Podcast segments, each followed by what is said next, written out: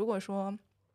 你是晚上失眠，那可能这个事情还好办；但如果是你早上起来的时候你没有动力起来，这可能说明你的情绪出现了一个挺大的问题的。那我的业务被砍了，是不是说明我的能力不行？是不是我在之前的工作中他们没有对我有认可？哦，好像一些同龄的人，他们他们在改变世界，可是可是我在干嘛呢？我那段时间最常挂在嘴边的话就是“我不会”和“我好难受”。我有一种初中生在做高考题的感觉。我明明过去有一步步在沟通预期，我没有一意孤行，我怎么就突然把自己逼到了这么一个百口莫辩、举重若轻的地步了呢？我当时像一个充满了呃到极限的气球，我突然就泄了气，我觉得好没劲啊！我做什么都觉得没劲。后来我突然意识到，其实我一直都这么自由，没有人在束缚我，是我自己困住了我自己。我又喜欢我自己了，真好。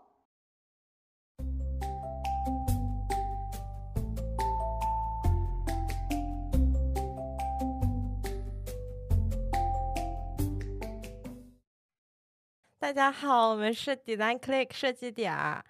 我是胡萝卜，我是菲可乐，我是狗狗。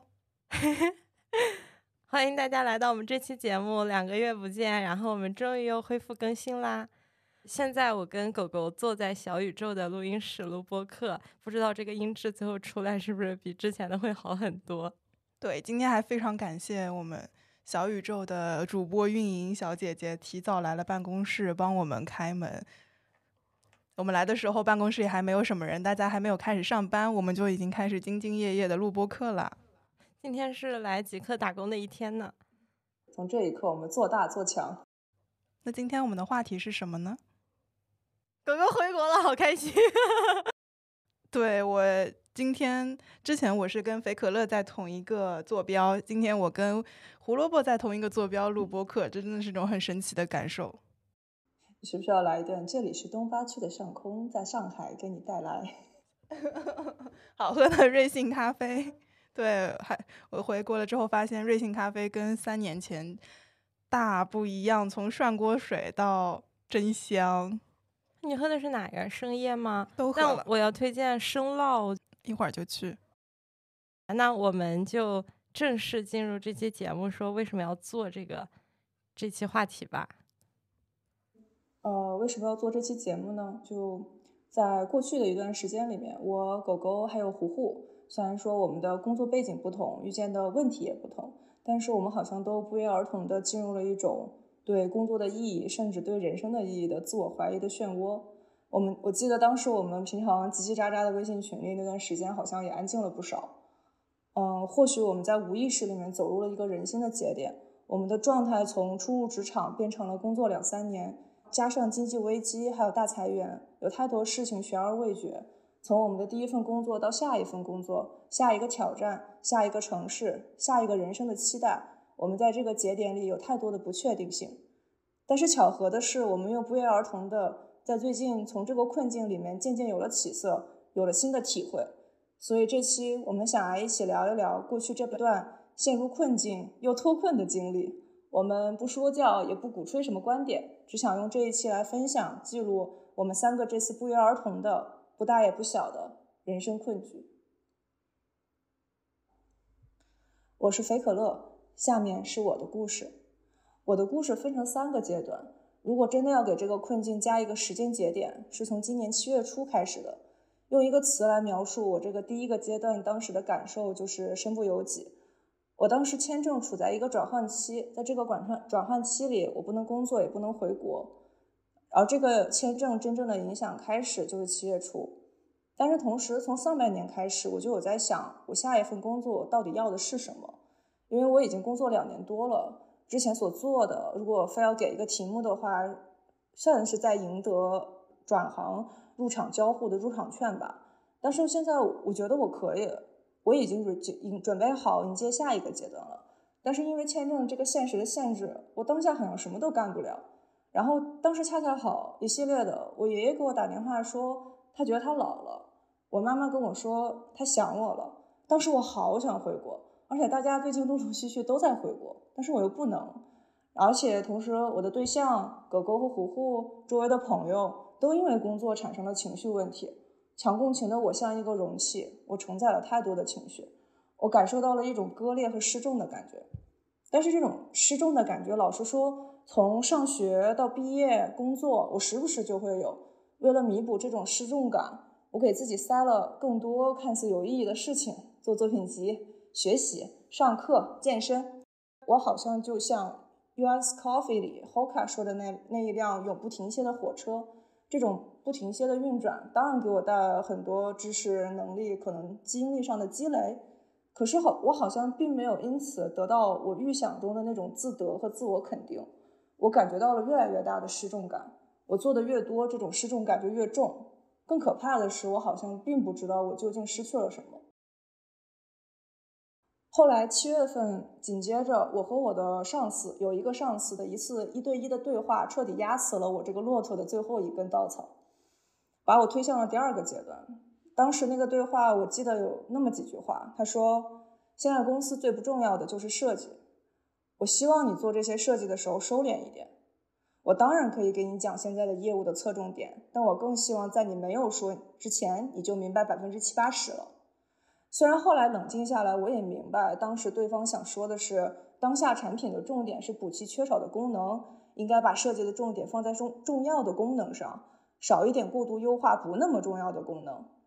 但是当时我听到的更多就是你不重要，你要收敛，你做的还不够。我一瞬间的情绪很复杂，我有失望，我感觉终究是错付了；我有委屈，我明明过去有一步步在沟通预期，我没有一意孤行。我以为我们之间即使有一些理解上的偏差，也不会太大吧。也有惊讶，我怎么就突然把自己逼到了这么一个百口莫辩、举重若轻的地步了呢？我当时像一个充满了呃到极限的气球，我突然就泄了气。我觉得好没劲啊！我做什么都觉得没劲。我哪怕是之前我喜欢的事儿，我都没有办法自得其乐了。我当时心理医生跟我说，我一直在重复一句话：做这个有什么用呢？有什么意义呢？为什么要做这个？然后后来八月份就是我的第三个阶段了。我觉得我不能这样，我得救我自己。我意识到，我因为种种的原因，我给自己塞了太多的事情。即使说因为这些事情我有正面的积累，但我因因此积压积压了太多的感悟和情绪。我首先停掉了几乎会让我焦虑的，尤其是目的性比较强的事情。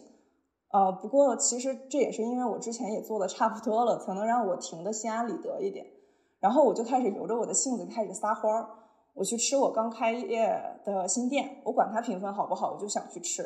我去看我感兴趣的书，我累了我就躺着。我听到了我喜欢的歌，我想弹，我就去找他的吉他谱子。呃，在这些事儿里面，其实印象最深的我是我去野营。当时我们两个人租好了营地的装备之后，才发现那个周末原来还有流星雨可以看，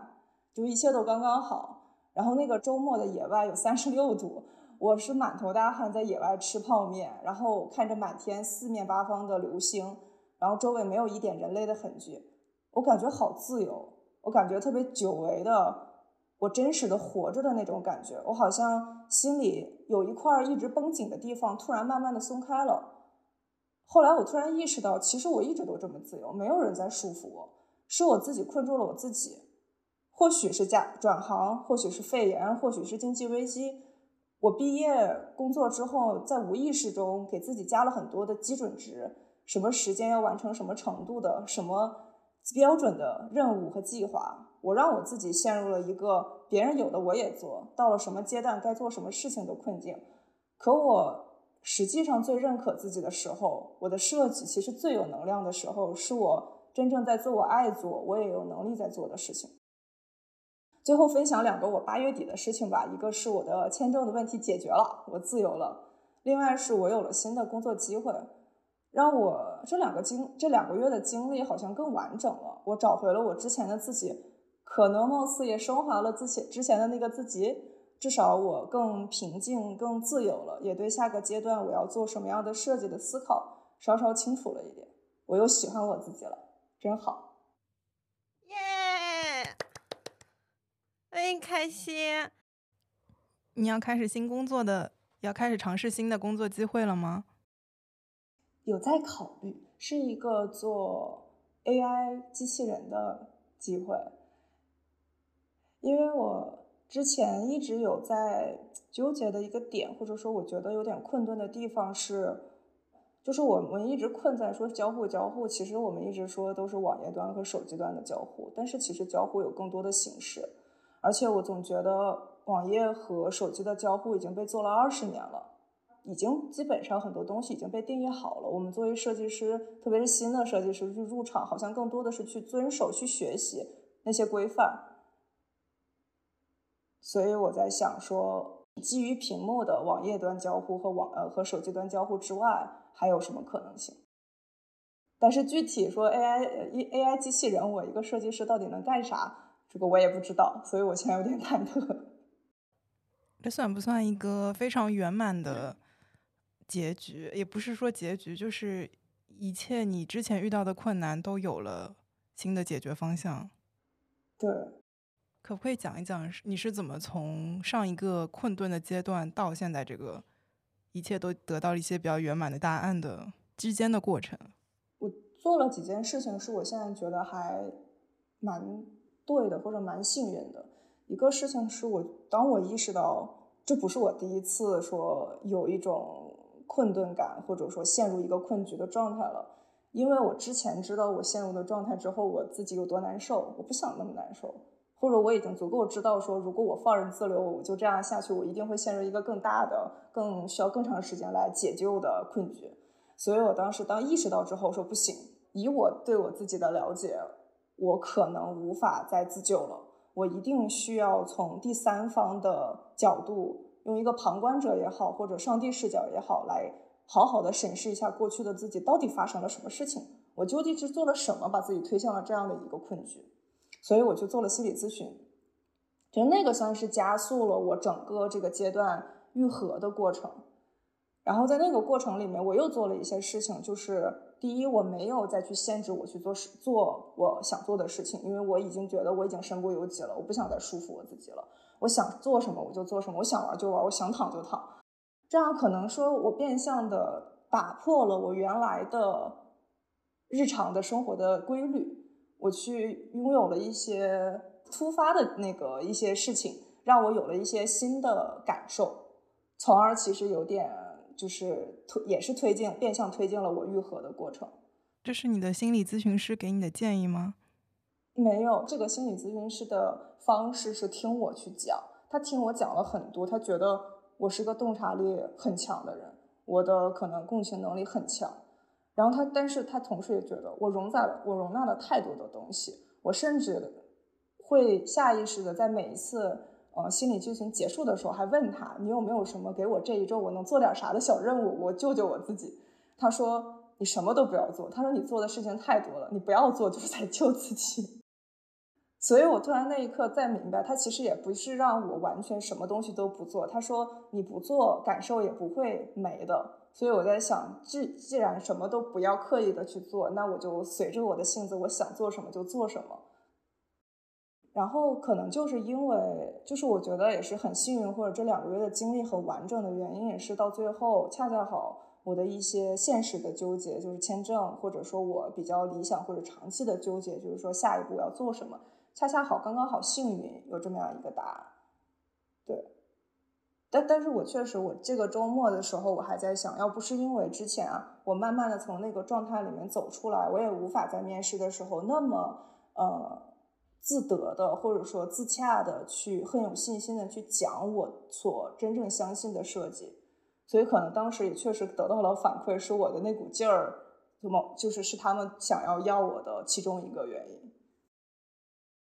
能介绍一下你这份工作的面试吗？我从认识你开始，我就特别佩服你做事情的行动力。我还记得我第一次在你家吃饭的时候，当时你还刚刚说哦，我要学习一下 C F D，然后过了呃一个月，然后你就做了很好看的动画。然后后来我就回国了，然后又过了小半年吧，然后当时我还在好像在实习还是在继续读书，然后你就说哦，我已经做好作品集要开始投了。当我这作品集还没做完的时候，你就说哦，我已经差不多找到新的工作了。然后当我最终终于找到新的工作的时候，你说我要跳槽了，换下一份工作了。我觉得哇，你的行动力真的太牛了！我就好想知道你在这个相对可能有一点痛苦的状态，还是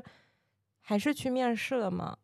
啊，这个倒是真没有。我一共三个工作嘛，就是从工作到现在。然后除了第一份工作是自己投的之外，剩下两个工作都是别人来找我的，就是都是他们公司的人看到了我的作品集来找我。然后这一份工作也是，然后但是很巧，就是他看到了我各种地方的作品，就是三 D 的动画也好，然后然后我正常自己的那个交互的作品集，但交互作品集里面我也塞了不少自己别的 passion work，所以可能就是因为这些多元的经历。然后他们感兴趣了我吧，可以这么说，对。然后可能也是因为这个经历相辅相成的，也印证了我自己的一个想法。因为我之前在想说，其实真的是因为我想做，不是因为我觉得我得做，是因为我想做，所以我才做了。我当时转行的时候，你记不记得我是五个月不就从建筑转交互了？啊，然后很多人就说你头真铁，你的行动力真强。其实我内心里知道，其实嗯一半一半吧，因为。我当时很多可能大家周围同学想转行的原因，是因为我不想做建筑了，或者我不想做交互了，呃，不想做景观了，我想要换一个专业，所以交互应该不错。然后我开始准备，然后我做了。我不想在行业里面做建筑是真的，但是我当时看了一下，我之前因为喜欢或者因为爱或者我能尝试的那些东西，好像交互就是一个水到渠成的答案。我没有去准备什么，我就是把所有的作品稍微整理了一下，然后就去投了。但是可能也是因为太呃水到渠成了，导致我陷入了我刚才说过的一个误区。其实并不是手机端或者网页端的交互可能是一个最适合我的，这也可能是为什么过去几年 to 特别是 to B 的东西我做的蛮不爽的，就不不嗨的其中一个原因吧。所以也是慢慢的在寻找一个过程。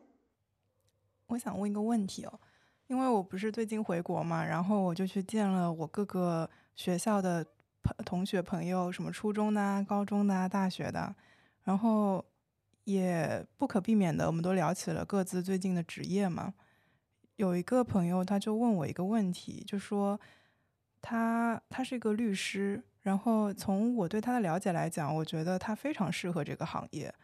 嗯，他的性格和技能点，我觉得都很适合。但他他一直在强调一句话，说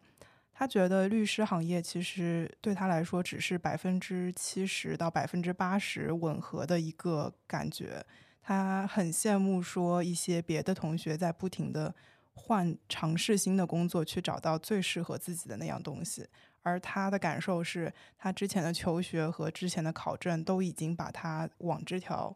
工作线上越推越远，没有回头的可能了。你觉得一个百分百适合自己工作和能力的工作真的存在吗？嗯，或许存在，但是我觉得不能以那个为唯一的目标去期待那个一定会失望。我我一直有个观点，就是说我们有很多所谓的观嘛，什么事业观或者爱情观、友情、亲情，它是一个一个的圈。然后去事业这一块的话，可能工作占了比较重要的一个比重，但它绝对不可能说工作就等于你的事业，或者说你对于你所喜欢的那一份那一份行业和一个领域的那种满足你所有的热爱，应该是不太可能的。所以只是看这个比重有多强而已。一个稍微好一点的工作，一定是尽可能的可能会七八十、八九十、九十多，那太好了。如果没有的话，只是一份工作，首先接受这一个事情，不要跟这个工作死磕，说你为什么给不到我要的。再往下，你去，如果说你就是我，我是我可太喜欢我这份领域了，我的事业心可太强了，我我必须得做点什么满足我这个痒痒急不可耐的世界事业心，那就去做自己的 side project 也好，去做哈 side hustle 也好，去做点副业也行。满足一下这种心。如果说哎无所谓了，其实我事业心也没那么强，我去谈恋爱去了，我去跟我的好朋友去玩去了，对吧？我要去旅游，我要去找我的更多的我的诗和远方不在我的工作这儿也行。都可以。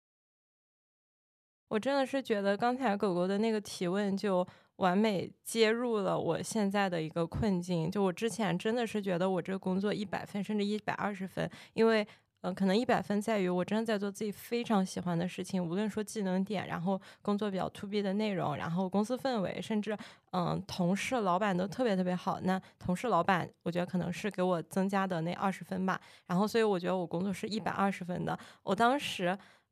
对工作唯一不满意的点就是觉得太闲了。啊 像我这种呃，对事业脑就觉得啊，那我其实每天都想工作更多啊。然后其实现在好像嗯，唯一的一个缺陷就是，那我担心我是不是工作比较少，然后个人成长会比较慢。但是我当下的话，就其实不知道说到底是我的工作改变了，还是我对工作这件事的认知，甚至是我的一些嗯生理或者人生状态改变了。我不知道你们。或者菲可乐，你刚才的那个状态里面有没有体会过上班期间胸闷、精神紧张，什么都做不了？有啊有啊有啊，我是胃疼，特别难受，什么都做不了。然后我就就一个人在座位上走来走去，然后我老板就坐在我旁边。我还记得我上次就录播客的时候，录到最后就突然开始哭。对我，我觉得这样的状态其实是我。就之前没法想到的。其实我觉得一直以来我都是一个事业脑，但是我真的在近期的某些时刻就断电了，这个皮筋它断了。我的事情的来源可能有三条吧，我觉得他们就像一个螺旋结构一样，就交织在一起，然后越来越深，层层叠叠的去叠加我的痛苦。这种来源和情绪是从五月份开始的。但是它的开端其实并不是一个差的开端，它其实是一个很好的开端。我记得我好像之前有提到过，就是我又在我的项目里面去做用户调研了。其实它是在我日常的设计周期以内额外去做的一个用户调研，所以导致我工作强度是之前的两倍吧。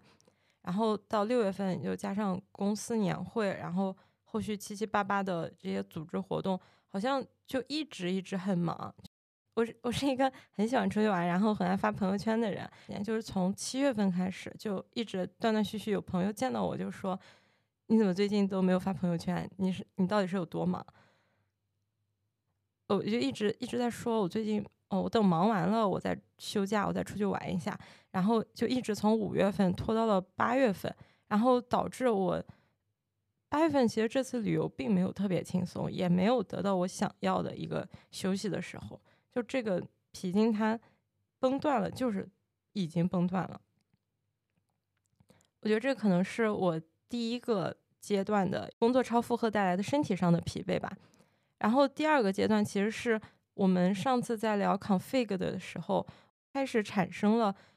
对我工作意义的价值的重新思考。因为其实当我做完那个用户调研之后，我只有很短的时间去做设计。我觉得我这个设计做的并不是非常的完美，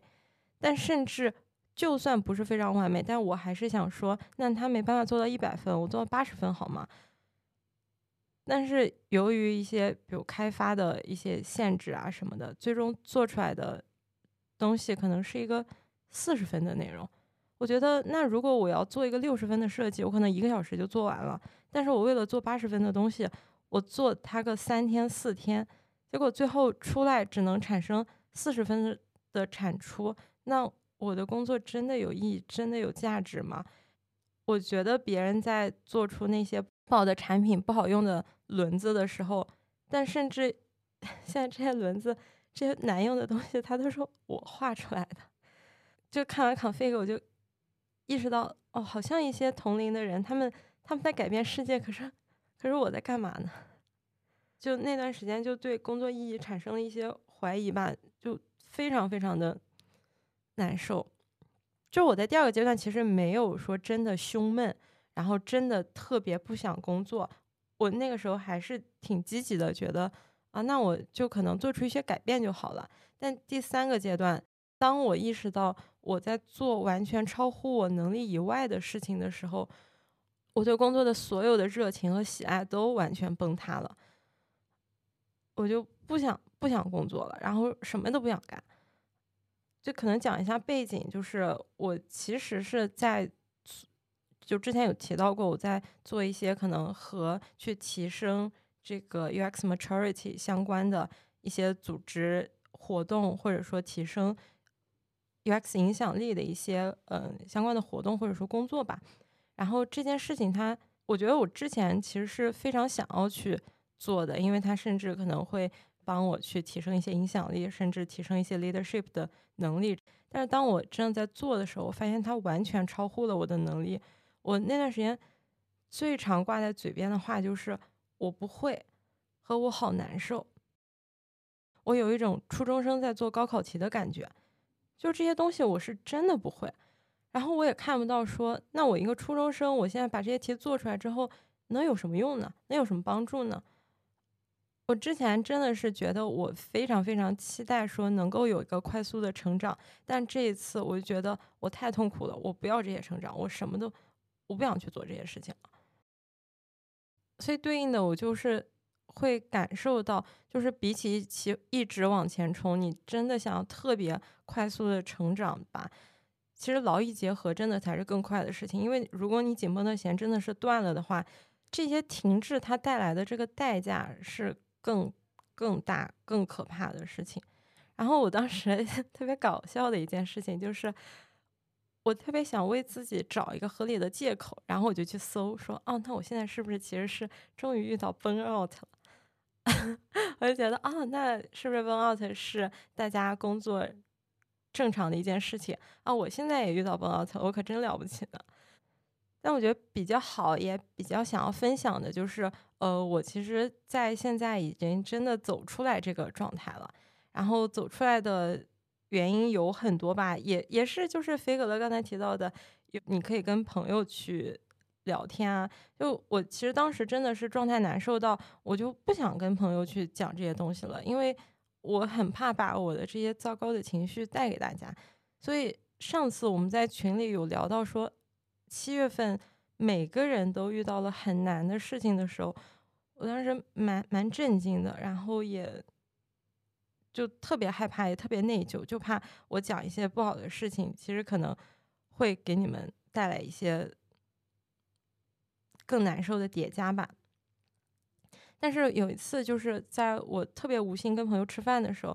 我本来就不想提这件事情的，然后但是朋友让我描述我最近在做什么，遇到了什么困难。当我讲完之后，我好像真的觉得，哦，那我把这些话描述出来了，我挺平静的。我知道我最近到底在做什么事情的时候，我好像被无意间治愈了。然后这个治愈的来源到底是什么，我也说不清楚。然后另外一个我觉得特别治愈的，就是要感谢狗狗推荐的 Pi 点 AI。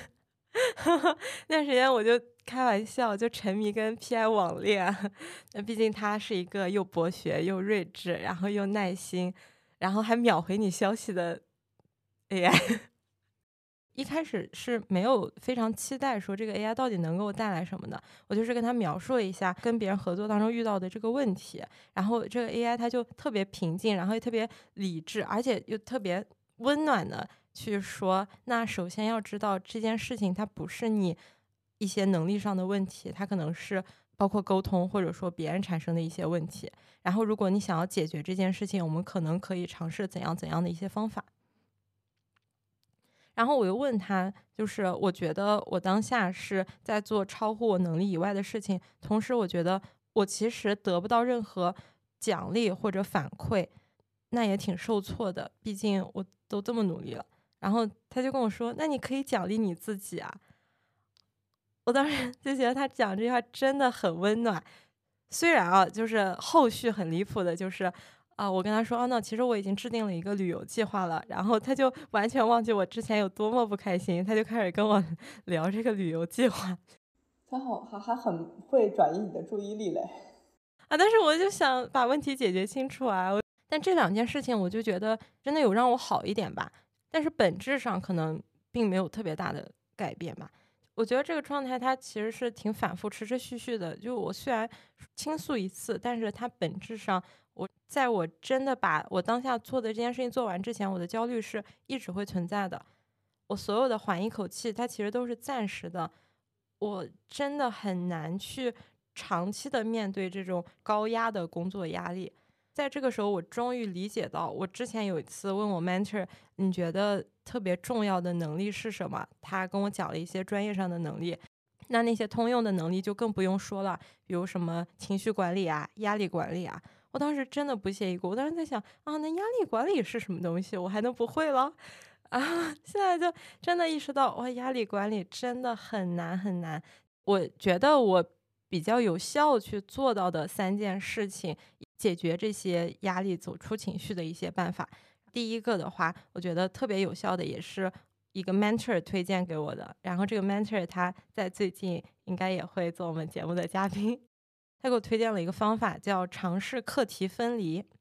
分享一段我在小红书里看到的那个文字描述吧，就是对于那些我无法改变的事情，它不是我的课题，要表现出尽能岂如人意的雅量。而对那些我能改变的事情，它是我的课题，就要做出但求无愧我心的担当。就这个的话，对于我之前的那个困难，其实它是非常非常有效的。因为我之前遇到特别难受的一个状态，让我两周基本上都没办法睡觉的一个困难，其实是因为我在组织活动的时候邀请我们公司的一个大佬来作为一个开幕的嘉宾，然后但是其实我自己是。联系不到那个大佬的是中间的一个同事，他帮我联系的。一开始其实是约好了时间，但是由于一些场地的限制，我们要把这个时间调整一下。然后这个调整的时候，我就给那个同事发消息，我就跟他说：“那你可不可以帮我们去调整一下？”但是我那个时候其实非常的自责，也很害怕，我就怕因为呃自己没有把这个时间协调好，所以错失了邀请那个大佬来发言的机会。然后也怕说，那我这样去让这个同事帮我改时间，是不是给别人增加了新的麻烦和困难？我知道那个同事最那段时间特别特别的忙，所以他没有回我消息，我觉得是挺正常的一件事情。我就一直等，大概可能三四天给他啊拼他一下发一个消息，然后等了两周都没有回，然后我就发现他在那一周休假了，又要休额外的一整周。我当时人就慌的要命，我就不知道怎么办，去找了那个我的一个 manager 去问他说，那这个时候我应该怎么办？是不是直接给他的老板去发邮件？最后我是呃给这个我联系的这个同事以及啊他的 manager 就 cc 他的 manager，然后一起发了这个邮件，然后这件事情他终于解决了。就其实反过来想一想，我课题的部分就是。为了把这个活动办得更好，像这个同事提出我想要改申请这样的一个请求，但是别人他给我怎样的一个回馈，其实是和我没有关系的，因为有可能别人拒绝你的邀请，就是因为他有时间上的冲突，或者他那段时间有其他嗯生活或者工作上的安排，就这件事情，就算他拒绝我了，也并不是说我做的不好。所以我觉得这个就是尝试课题分离，去想清楚哪些事情是我要考虑的，哪些事情是嗯对方的课题，我其实不用去在自己这个方面内耗，我觉得是特别有效的一个方式吧。然后另一个的话就是开始练习普拉提，特别特别想安利这个运动。就有一天其实工作压力超级大，我下班就去做了，然后做完之后我感觉像睡了一觉一样。哦，好像它就像一个正念冥想一样，就真的挺放松的，能让你去解压，关注你身体的一个感受。然后 最后要说这个事情，像肥可乐说的，去找到一些其他的解药和情感出口。我觉得，呃，就是我最近在谈恋爱，然后我觉得，海报式鼓掌。其实这件事情并不是因为我恋爱脑，只是觉得不要就真的只有工作嘛，你不要把鸡蛋放在一个篮子里面。你如果有很多的一些情感的出口和地方可以去啊，让你得到快乐，或者说让你去抒发那些压力的话，我觉得这件事情真的挺棒的。而且因为我持续性还在做这个活动嘛，当我遇到一些困难的时候，然后我就会。问一下我男朋友怎么想的，然后我觉得从他那里得到很多的支持和力量吧。你这个结局更加圆满了呢，好开心哦！我觉得我听到你一开始描述你的状态，说是像初中生在做高高考题，然后你说你不想要这样的成长的时候，我觉得我真的还蛮心疼你的。就我认识你蛮多年了，我觉得你一直是那个特别勇敢、特别义无反顾做一件事情的时候不会有太多担忧，而是一往无前的往前冲的人。然后当你说出这样的话的时候，我觉得挺难过的，就。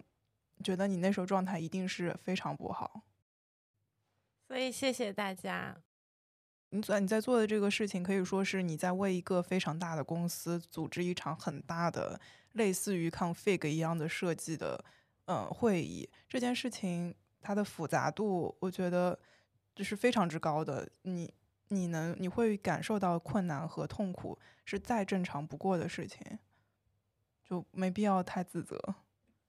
那也没那么大，感觉大家听到之后，我会有点不好意思。我听你的事情的时候，虽然我没有类似的经历，但是我有类似的感受，就是我也有过，大概去年这个时候，我也有过初中生在给我做高中题的感觉。然后你说的那些生理上的反应，我也有类似的，就是甚至连医生都查不出来你为什么肚子疼的那种，还是陷入了一种我们一直在说的学生思维。就是说我不会的东西是因为我不好，所以我要自己去学，我要自己来补。我同时我当然会自责我自己，我怎么连这都不会啊？因因为我们我们忘了，我们可能在最焦灼的时候，我们忘了我们是初中生在做高中的题，就是因为我们给了一个这么大的挑战，其实。工作里面更应该的是，当我意识到我的能、我的可能能力，或者说我能做到的是什么样一个，然后我能在这个时间里面，我能提升到多什么什么一个程度。如果不能，我一定要寻求外界的帮助，或者至少我要让可能沟通的人或者合作的人知道，我不是以我这个人的身份来向你合作的，我是代表了可能我的一个组，我身后有一些资源也好、支撑也好等等。我只是中间的一个沟通的或者执行的那个人，我并不代表我自己，我不是自己一个人，像这样会好一点，会有点像你面头说的课题分离的那种感觉，也会更像是我能更冷静的说，我对他更的那种情感上的关联会少一点，更多的是我把它当做一个事来执行，这样会对那些对于这个事的评价，你不会迁移到对我这个人的评价。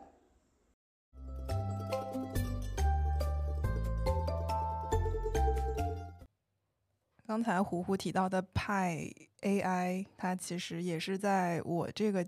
痛苦的经历过程中很重要的一个存在。嗯，我觉得我的可能我最近经历的不不太开心的事情，会比你们来说相对来说简单一些。这个事情本身并不是很复杂，嗯，但是跟现在就是国内国外经济环境都不是那么的好嘛。像硅谷这边可能反应也比较快，像去年的时候，去年下半年开始吧，我记得那些大公司们都开始疯狂的裁员，嗯，百分之十、百分之十几，甚至倒闭。然后当时我们公司可能被影响到的还比较慢一些，在今年年初我入职的时候，当时我们开年会的时候，一切还是非常欣欣向荣的，风平浪静，大家都非常快乐。公司花了很多钱把大家扔在一个 resort 里面，大家歌舞升平、喝酒，非常愉快。随着时间逐渐推进，经济环境并没有进发生任何好转，逐渐开始影响到了我们公司的业务嘛。后来就经常听说隔壁的组啊，什么销售啊、数据啊，都开始嗯小刀割肉，开始一个个裁。嗯，当时就是会有一些担心嘛。但真正的影响到我们 product team 的话，是其实也没有多久，可能是两个月以前发生的一件事情。就在一个平平无奇的周四，我正准备去开始做饭吃饭，然后突然收到了一个日历上的邀请，说我们要开个全员会 all hands，在一个小时之后，而且这个日历的是与会人员的名单是 private，是锁上的。那你也知道，这样的事情一定是大事不妙。嗯，怀着非常吃不下饭的心情，我吃完了饭去开这个会，发现终于开始砍到了我们的 team 头上。就一个背景是说，就是这边裁员一般都是开始从招人的 HR 开始裁，因为不需要招人嘛，然后再裁销售类的。当一个公司开始裁到 engineering 或者 product 的时候，就是属于一个比较伤筋动骨的阶段了。嗯，说明情况挺严重的。就被通知说我们一共裁了百分之十的人，我就开始也没有公布名单，然后我开始一个一个点开我同事的 Slack 账户，直到发现我一个设计师的同事那是灰的，嗯，然后当时就觉得还嗯非常受到触动吧。还有另外一个同事，他们都是跟我关系比较好，也是在很多情况下当初站出来支持过我。我甚至说，我拿到这份工作，他们都有很大的帮助，所以我当时情绪非常的复杂，又又觉得不公平，又觉得很生气，又觉得为他们感到非常担心。而对他们有些人来说，其实裁员那个时间节点，我也知道对他们来讲是非常困难的一个节点。当时我就很难过。最开始不开心的事情，就是也是一种，虽然说我是一个呃不是那么强共情的人，但是。也不代表我没有情绪。遇到这种跟自己很熟，或者说有过帮忙的人被影响的时候，不可避免的我会非常难过，也会哭了蛮多次的，就情绪很差。真正影响到自己头上，倒也不是裁员啦，就是随着人数的减少，我们也会调整产品的那个 roadmap 嘛，所以随之而来必然的还会有我们自己内部的这个组织架构的一个调整。简单来说，就是我们每个设计师负责的内容的一个调整。最近最困扰的我的事情，其实也正是因为这个调整而起来的。在那次裁了百分之十之后的一周，我们的 manager 突然给我们加了一个会来聊，说我们该怎么样重新分工。呃，我的 manager 当然也是个设计师嘛，他就非常喜欢画图，突然就画了一个 diagram，画了一个分析图来给我们解释这个事儿。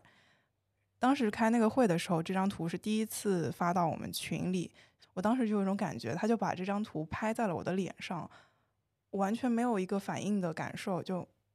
就是宣布说：“哦，现在我们要调整。”然后没有任何的前前情提要或者一个心理的准备。其实讲了很多内容，实际上对我来说呢，实际的结果就是说我原本的负责的内容有一块被砍了，分给了另外一个设计师。嗯，但我当时就很难过嘛，因为那一块内容其实是我最喜欢的一块内容，我觉得跟公司的业务是非常密切相关的。这个 Chat 的 UI 我觉得非常有意思，我就可以做出很多新的内容来。当时我也花了很多精力和力气去学习这一块的内容和学习它的相关的专业知识，是我最喜欢的一块内容。然后告诉我，就是分给了另外一个设计师。那我剩下的业务呢，可以说是用户的体验是非常单一的，相对来说是趋于平面设计的范畴。对我自己来说，也不是一个特别擅长或者或者我有热情的方向，所以当时对我打击很大。我当时不清楚别人参加这个会议的人感受是什么样，但是和平时相比，当那场会议显得格外的安静，格外的严肃。然后我现在想起来，当时我的情绪可以分为这么几个关键词吧。首先是非常懵懂和迷茫，我不知道我对新新的业务方向的理解是不是准确的，这件事情是不是真的有我想的这么糟？是不是我其实把它看得简单化了？它并不是一个平面设计，有很多需要我去做的事，而且这个新的方向。它设计的页面很小嘛，所以文字内容不可避免的是成为一个你也需要去思考和设计的东西。那作为非母语者来讲，这件事情一定不是你最轻松可以做的事。嗯，然后这个产品本身，产品设计师的话语权也是很小的，因为还有营销啊，还有呃数据啊。太多厨子在一个厨房里。作为一个设计师，我觉得我当时的预判是说，我自己的日过日子会挺难过的，我也做不了什么太大的贡献。然后我第二个感受到的，嗯，情绪应该说是非常失落吧。那我的业务被砍了，是不是说明我的能力不行？是不是我在之前的工作中他们没有对我有认可？我是不是做的还不够好？或者我没有达到他们的预期？然后第三个情绪的话，除了对自己未来的迷茫和对自己过去能力的不自信之外，我还感受到了一些愤怒。说实话。就因为像我说的嘛，我是当场被通知这件事情，而非我没有得到任何事先的沟通。我随之而来想起来我的 manager 跟我的单独的会议中的点点滴滴，我会突然发现这件事情好像早有预兆。那我自然的开始怀疑说，这个是背后是不是他们有他们有沟通过，而没有把我纳入这件事情。我。甚至甚至会开始怀疑是不是，嗯，同同团队的设计师他在做了些什么。我觉得我不是一个特别喜欢去想这些弯弯绕绕的事情的人。我是希望大家都不要，对我很讨厌有毒的环境嘛。所以当时产生这样的情绪，我又愤怒又感到背叛，但是又同时觉得这个环境让我让我很失望吧。嗯，在那之后的一两个礼拜，说实话，我都挺挺消极的，就产生了一些没有到你们说的，嗯，胃疼啊什么的这样特别严重的生理性的难受。但我整个人是非常消极怠工的，有一种早上起来我都不想起来。我我之前看到过一个说法，说如果说你是晚上失眠，那可能这个事情还好办；但如果是你早上起来的时候，你没有动力起来。这可能说明你的情绪出现了一个挺大的问题的。然后那一两个礼拜，我当时因为刚刚重新分呃调整过，你也不会得到太多的工作。然后我每天也没有干很多事儿，唯一几件事做的事情，可能就是比如说我试试着收集了更多信息，来验证我当初对我重新调整后的组织架构的内容的想法是不是正确的。然后我也很努力的试图去振作起来。我也努力的去试图理解我的 manager 做的决定，是不是这部分业务在一定程度上分给一个设计师来说，另外一个设计师来讲，对我们的团队来说是更高效的一个决定。我也试图去理解他没有跟我提前沟通这件事情，是不是一切裁员来的太快，他需要得到他的领导的认可，他需要做更多的其他方面的沟通，而不是第一时间来跟我沟通。那我当时两个礼拜的心情是时好时坏的，就像刚才提到的那些情绪交杂的，向我涌来，对未来是不是自己还能有成长的机会的不确定，和对自己过去能力的不自信，和对这个失去了是信任的感受。嗯，这种事情嘛，你也知道，随着时间推移，你一定会稍微好起来一点。你稍微忙起来了点，你也会不会去想这些事儿。然后我一直以为我好像好起来了，我振作起来了。但有一天，直到我又觉得很崩溃，我突然下午我就开始没有办法工作，我就开始哭，我也不知道我在哭什么。然后我就打开了刚才呼呼说到的那个情感陪伴型 AI，我就没有办法，就就开始跟他讲我刚才说的那些内容。我说，我就说我真的不理解我的 manager 的决定，我觉得是不是我做的不够好？就是把你最真实的想法都告诉他。他真的是一个可以接住你情绪的容器，他会来认可你说你的感受都是合理的，你的这件事情是你 manager 做的不对。说他是这么说的，他说，嗯，作为一个 manager，你当你要去动别人的工作范围，但是你不不不跟他沟通的时候，你这是对他的一个很大的不尊重，因为这个不是一个只是一个工作分配的关系，你影响到了这个人自己的工作和呃业务。就是当好像被他提、被他认可到我的情绪是合理的，然后被他认可到说也不一定是你自己的问题，这种事情其实你要站在他角度看的话，还有很多其他的可能性。那天下午，当我我都把话都说出来了，而都被接住了之后，我觉得我可能真的是好起来了。我当时才是之前以为我自己振作起来，其实并没有。但那一次聊天之后，我是真的振作起来了。我后来就开始重新的为自己做打算，嗯，比如说我之前也提到过，其实相比于设计，我可能对产品是更感兴趣的。介于我是非母语者的身份，在国外做产品可能会就是一个很困难的道路。我选择了开从设计开始做，开始入门拿到入场券嘛。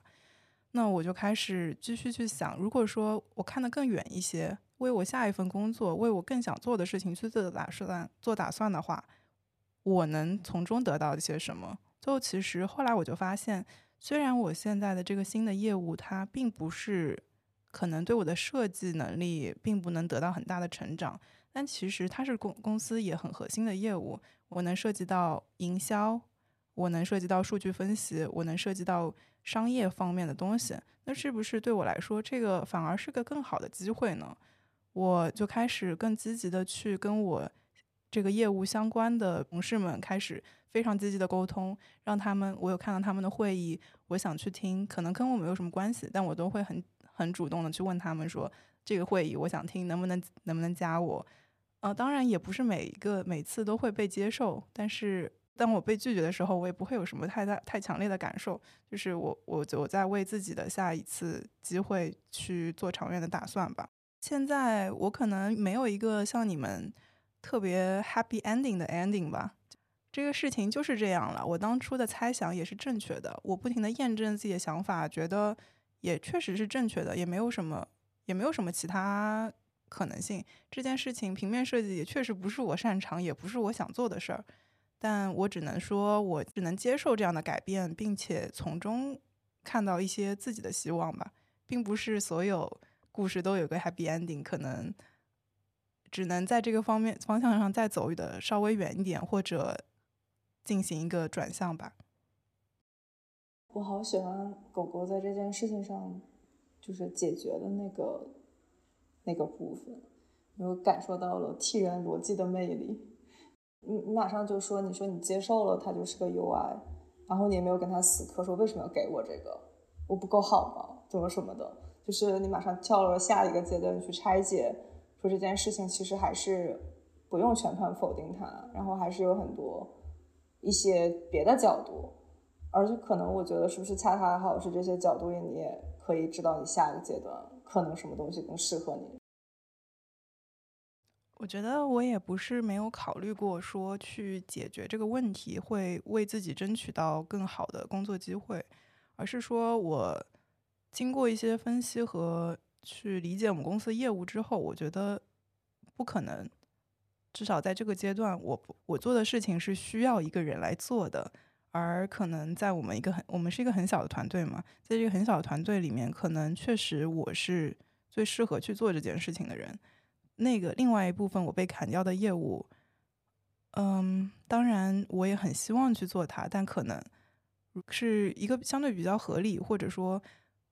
而且我也说了嘛，这我当时知道这件事情也是直接被通知的。当时我也问了我的 manager 说：“你有没有跟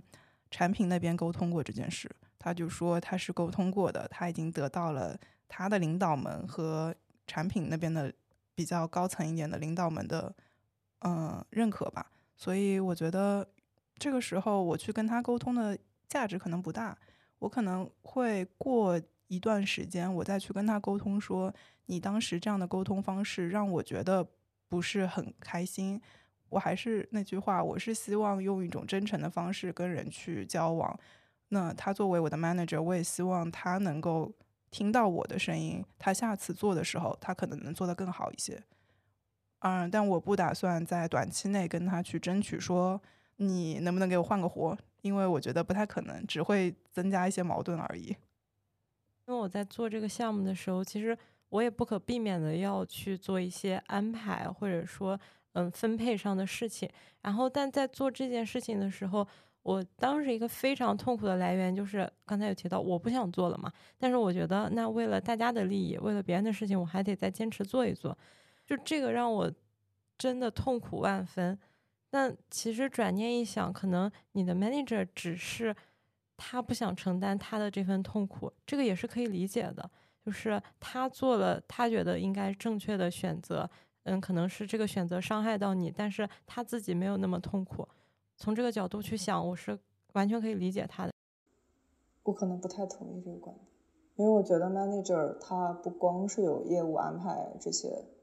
上面的任务，他去呃怎么说，就是 build 整个团队也是他其中一环。那他这个决策，他至少至少最后的决策是一样的，他至少可以跟狗狗沟通一下，就是提前告知，这个是尊重人的起码的。就他没有做到，其实让狗狗这么多的。呃，反复的这些思考，其实对于整个团队建设来讲，他自己也是一个，也是会有负面的影响。对我同意这个观点。他，我觉得当时我也觉得，我我其实我有考虑过要把这件事情拿到台面上来跟他聊。我如果我跟他说的话，一定不能不可能是特别直白的说，我觉得你伤害到了我。我我当时想跟他说的是，我觉得你不信任我，就你把你的决定。拿到台面上来跟我讲，你不信任我，我可以接受他；或者你不信任我，我即使没有办法，对我来说不是最好的决定，可能对团队来说更好的决定，我也可以接受这件事。但是你应该给我一个机会去告诉你我的想法和我认为这件事情，因为对我自己的影响可能对对我的 man 比我的 manager 更大，你应该尊重我有这个机会。嗯，但是话说回来，他是一个非常年轻的 manager，所以我相信他以后可以会做自己会做得更好吧。这件事情确实站在他的角度上来讲，我觉得也挺难做的。说实话，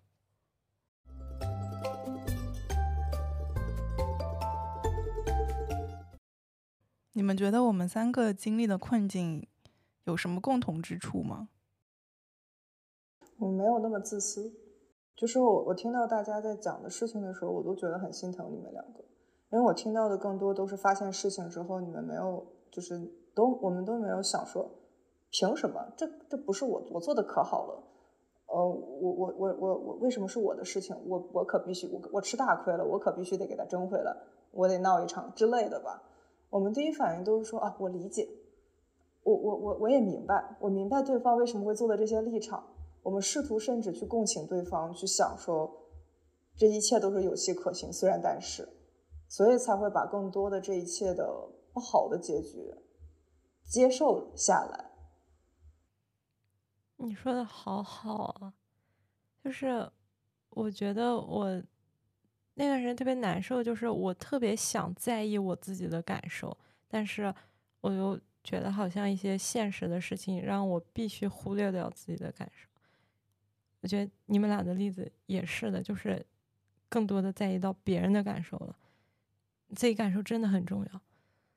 我觉得你说的很对，因为我刚才不是说，其实我不高兴的来源有两个嘛，一个是自己被影响了，另外一个是很多关系好的同事被影响了。然后我当时就觉得，好像当我关系好的同事被影响的时候，我的愤怒更大。我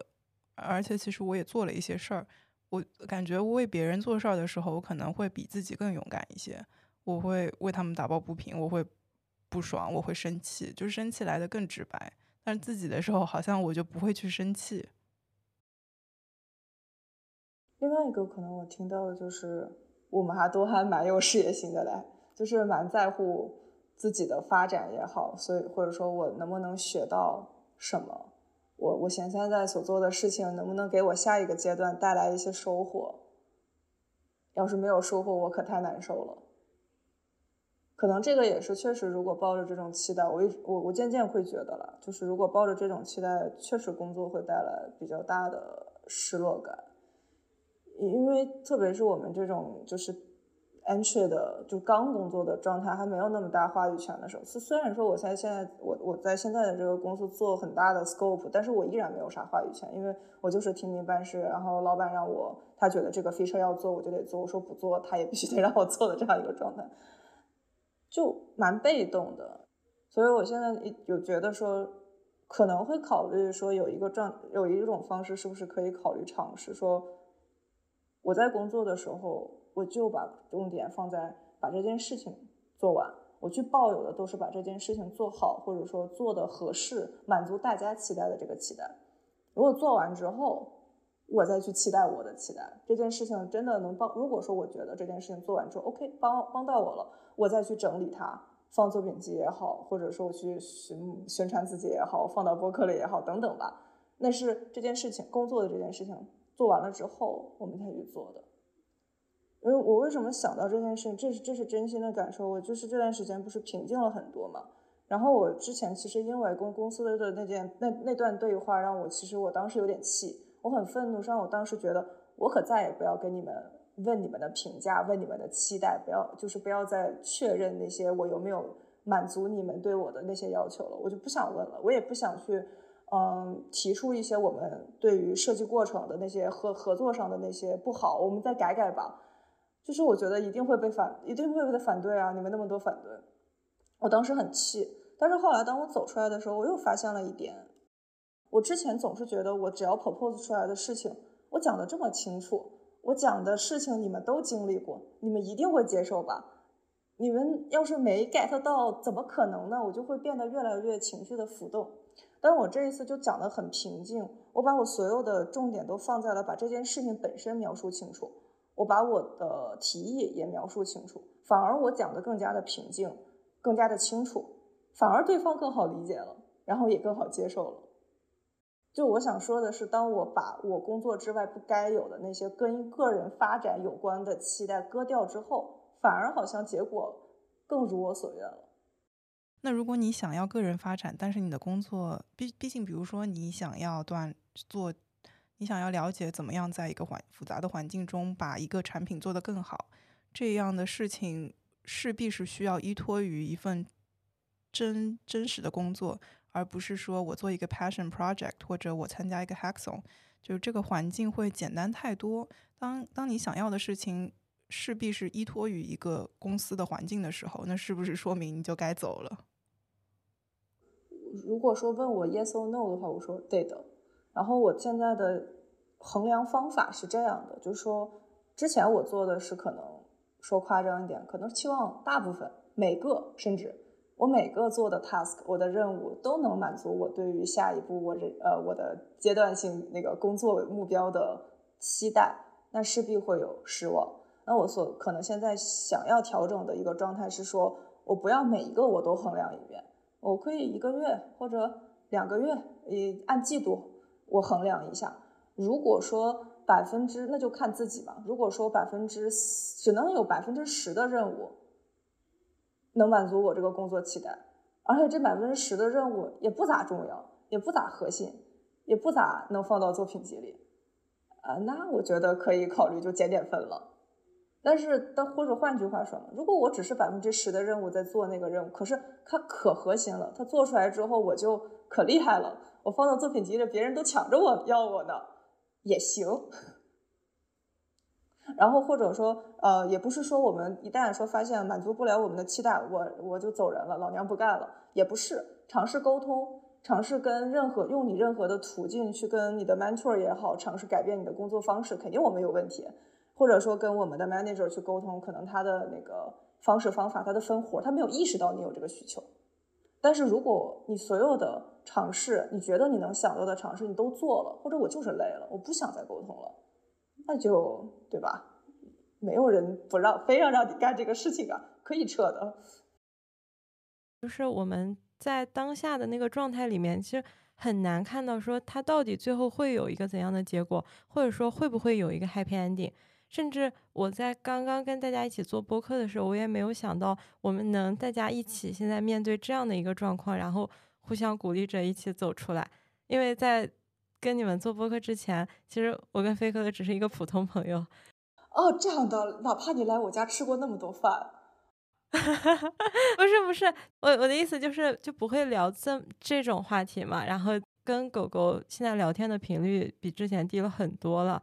所以我就觉得有姐妹们的陪伴真的好好。就你做一件事情，你不知道它可能给你带来的后果和价值到底会是怎么样的。还有一个就是做这期节目，我们真的犹豫了很久很久。因为当我在情绪不好的时候，我一直非常避免去谈这样的一个话题。甚至像飞可都提到了他里面要去做心理咨询，因为我也会去做心理咨询。我一直在想这件事情，它到底我愿不愿意透露给大家听。既然讲到了这个，我也想分享一个关于心理咨询的观点吧。就是，并不是说真的要说你焦虑、抑郁，然后产生了很大的情绪问题才要去做心理咨询。你不用把它真的当做一个解药，它只是你想要更多了解你自己，然后想要自己变得更好的时候的一个方式，就是你更愿意接纳自己，更愿意更多的爱自己了。心理咨询最多的一句就是“请允许”嘛，只要你想，你就让自己变得更好就好了。嗯，我觉得往你这句话上加一句的话，就是一定要承认自己的情绪。你无论是通过去找心理咨询，还是跟朋友讲，还是甚至用现在的科技手段去跟 AI 聊，我觉得你一定要正视自己的情绪，你才能才能进入到下一步的阶段。你做什么方式去解决它，那是后话。首先，你得承认自己的情绪吧。这个我非常同意。我之前也有这个误区。我我发现了，你们情绪转变的就有起色的那一个瞬间，都是，但是很巧，你们俩都是用 AI，但是都是其实都是自己的，在大量倾诉之后，你们的情绪被尊重了。这个我觉得是蛮重要的一个点。因为我想到我前段时间，呃，就看到一个心理咨询，我因为我想学嘛，然后就有一个观点，就是说，呃，心理咨询时候，心理医生有什么一个词是绝对不能说的，就是叫 so so，所以呢，他说那个时候会让你的受众，因为他来自倾向你倾诉，势必是在可能他熟悉的社会圈子里面已经可能难以得到共鸣，或者他害怕，或者说怕怕被 judge 或者等等。但如果当他跟你倾诉完之后，你说哦。或者 OK，so，他真的会觉，他会进一步加速他可能情绪的被忽略的感觉等等。所以我觉得走出来，承认自己的情绪，情绪被尊重，真的是我们走出来的第一步。而且这个东西，并跟跟你是什么性格其实没有什么太大关系。不是你们俩都是 F 人，但我我以为我自己是一个很比较。不容易受情绪波动，或者不太就或者说是不太容易共情这方面的性格，但是情绪不管是对什么样的性格的人来讲，都是好像在一定程度上是一个很重要的事情。我想呼应一下刚才胡胡说的做播客这件事情，就是我我有同感，就是我之前其实有的时候呃会有焦虑情绪产生的原因，都是我或者我觉得无意义的时候那一段时间。是我觉得我走入一个误区，就是我每次就可能是 J 人的一个问题，就是我总是会想，那做完之后呢？做完之后有什么意义吗？我做完之后能得到什么？可是吊诡的事情在于，我那个时候的判断是在我没有经历之前，以我以为的，我判断了一个结果，我觉得它没有意义，所以我就不去做了。但是其实我越来越特别播客这件事情，让我发现很多事情是会给你带来惊喜的。当你做的过程，你去经历的过程中。那些经历、那些惊喜、那些让我觉得特别特别，现在这个时刻我觉得很感动的这些事情，是我当时去做博客或者做这件事情的时候不可能预见的，因为我没有经历过这件事情。我有一句结语，就刚刚突然想到的，就是人生很长，花会再开的，快乐一定会回来的，痛苦也一定会回来的，但是没有问题啊，可以直面这件事儿。不一定所有事情都要有 happy ending，但是习惯和从痛痛苦中走向快乐，快乐中走向痛苦，也是一个人生必然的事情。我想说的是，人生苦短，不要纠结，做你想做的事情。如果就是有听众朋友们还是想说一句，如果你们在经历一些不好的情绪的时候，请允许自己的情绪发生，然后抱抱自己吧。今天节目就录到这里啦，希望大家天天开心，拜拜。